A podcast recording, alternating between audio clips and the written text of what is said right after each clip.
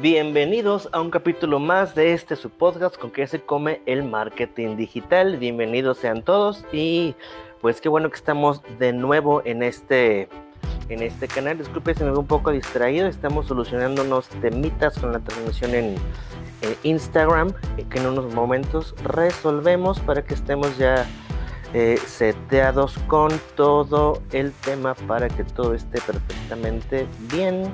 Retomemos el tema de la semana pasada. Eh, la semana pasada estuvimos hablando un poquito sobre todo este tema del buyer persona, un poquito explicamos cómo se compone, cómo se arma, para, para qué sirve, que es súper importante poder eh, tener bien definido y identificado al cliente ideal, al que nuestro producto se va a alinear dependiendo sus necesidades y sus y ahora sí que sus dolencias.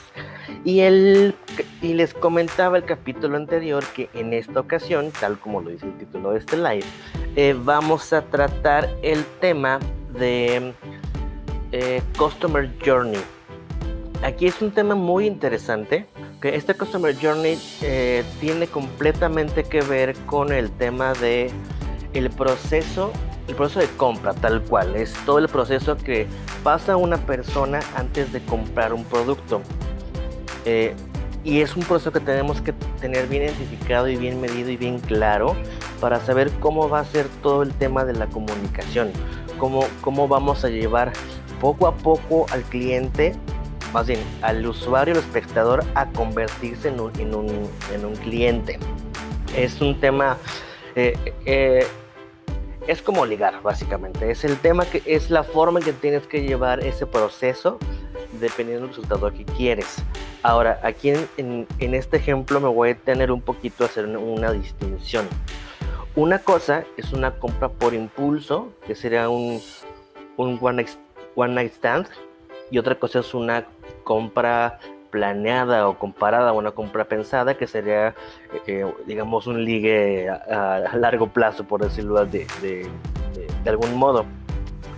Eh, el, el wine night stand sería como una compra por impulso, que es algo que compras, venga la redundancia, impulsivamente, de forma eh, un poquito apresurada por algo que te gustó y sobre todo es un ticket bajo, es una, es una característica importante este tipo de, productos. Son un ticket bajo, o sea, tienen un precio bajo y por eso no requieren tanto, tanto trabajo en el Customer Journey.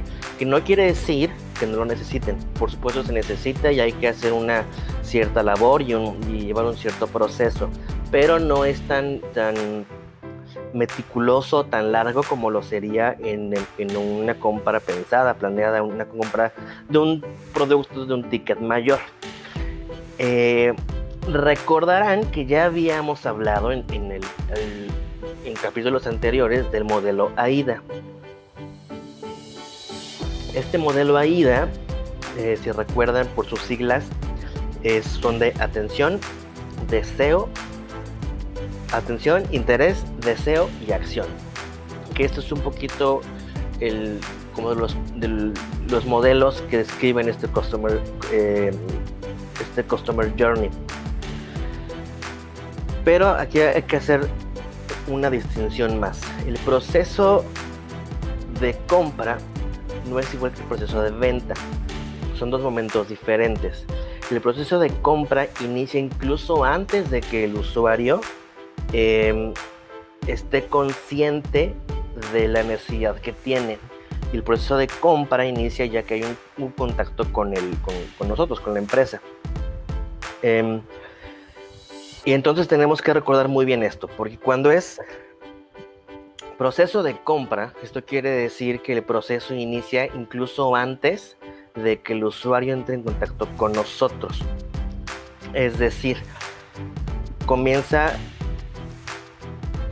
por el usuario darse cuenta que tiene una necesidad, un deseo, una dolencia que necesita resolver y comienza a investigar cómo puede resolver esa, esa carencia, esa, necesidad. Em, es por esto que es muy importante que siempre estemos eh, comunicando de nuestro producto o servicio esos beneficios o lo que está resolviendo. Y como siempre lo, como lo he dicho varias veces aquí en el podcast, no vendemos productos o servicios, vendemos una solución a algo, a, una dolencia. Ahora, este proceso comienza aquí cuando, cuando el cliente, el usuario tiene este, eh, esta revelación de que tiene este, este esta dolencia, esta carencia y está intentando buscar eh, cómo solucionarla. Hay una máxima que me gusta mucho que dice que, que, todo lo que hacemos, todo lo que activamos o compramos o consumimos es por una dos razones. Obtener placer o evitar dolor. Entonces vamos a funcionar en general en esas dos gamas y es importante tenerlo en cuenta porque nuestra comunicación tiene que ir muy muy enfocada a eso. Es la etapa que se llama awareness. Y también tenemos que tomar en cuenta que en este awareness, en este descubrimiento de esta, de esta, de esta carencia y esta solución, hay veces que el usuario no está consciente de qué es lo que necesita. Sabe lo que quiere, pero no sabe lo que necesita, es decir, no conoce la mejor forma de resolverlo. Y es justamente uno de los puntos por los cuales tenemos que ser muy buenos para comunicar los beneficios de nuestro producto y qué problemas soluciona. Ahora, viene la etapa 2, que es descubrimiento. Es decir, solo ya sabe que, eh, qué necesita y ahora ya que está buscando es donde nos va a encontrar. Y aquí es donde el contenido de educación funciona mucho, porque no es que lo vayas a educar en tipo escuela, pues no vas a educarlo en cuanto a, lo que tu producto le puede ofrecer, lo puede, lo, le puede solucionar, eh, a lo que le estás dando para su problema.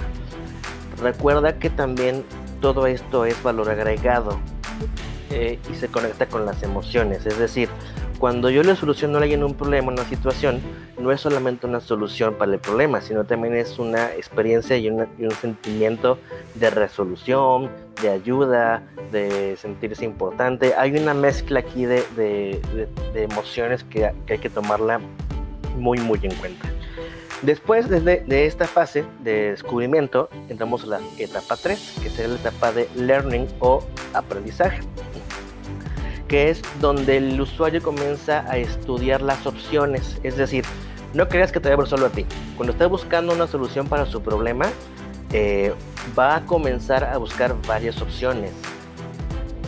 Y va a buscar la que mejor le acomode. Y aquí es donde entra mucho el tema que hablábamos exactamente de conocer tu mayor persona, conocer qué quiere, cómo vive, sus aspectos psicográficos, sus deseos todo este tipo de conocimiento lo que te va a dar son las herramientas para que puedas tener una comunicación bastante más efectiva para resolver esa carencia, esa dolencia o eso que el usuario está, está buscando. En este punto es cuando es muy probable y muy posible que ya investigando un poquito más sobre tu producto o servicio, el usuario va a entrar en contacto contigo para conocer un poco más. Es entonces donde comienza el proceso de venta, que es ya donde comienza todo el seguimiento que tú debes de tener como empresa, como marca con este usuario. Ya que tenga el, usuario esta información, está la etapa de choosing, que es donde va a elegir cuál es el, producto ah, o servicio que escoge de acuerdo a sus necesidades, de acuerdo a sus expectativas, de acuerdo a su capacidad económica, de acuerdo a todos esos rasgos que ya hablamos en, en el Bayer Persona.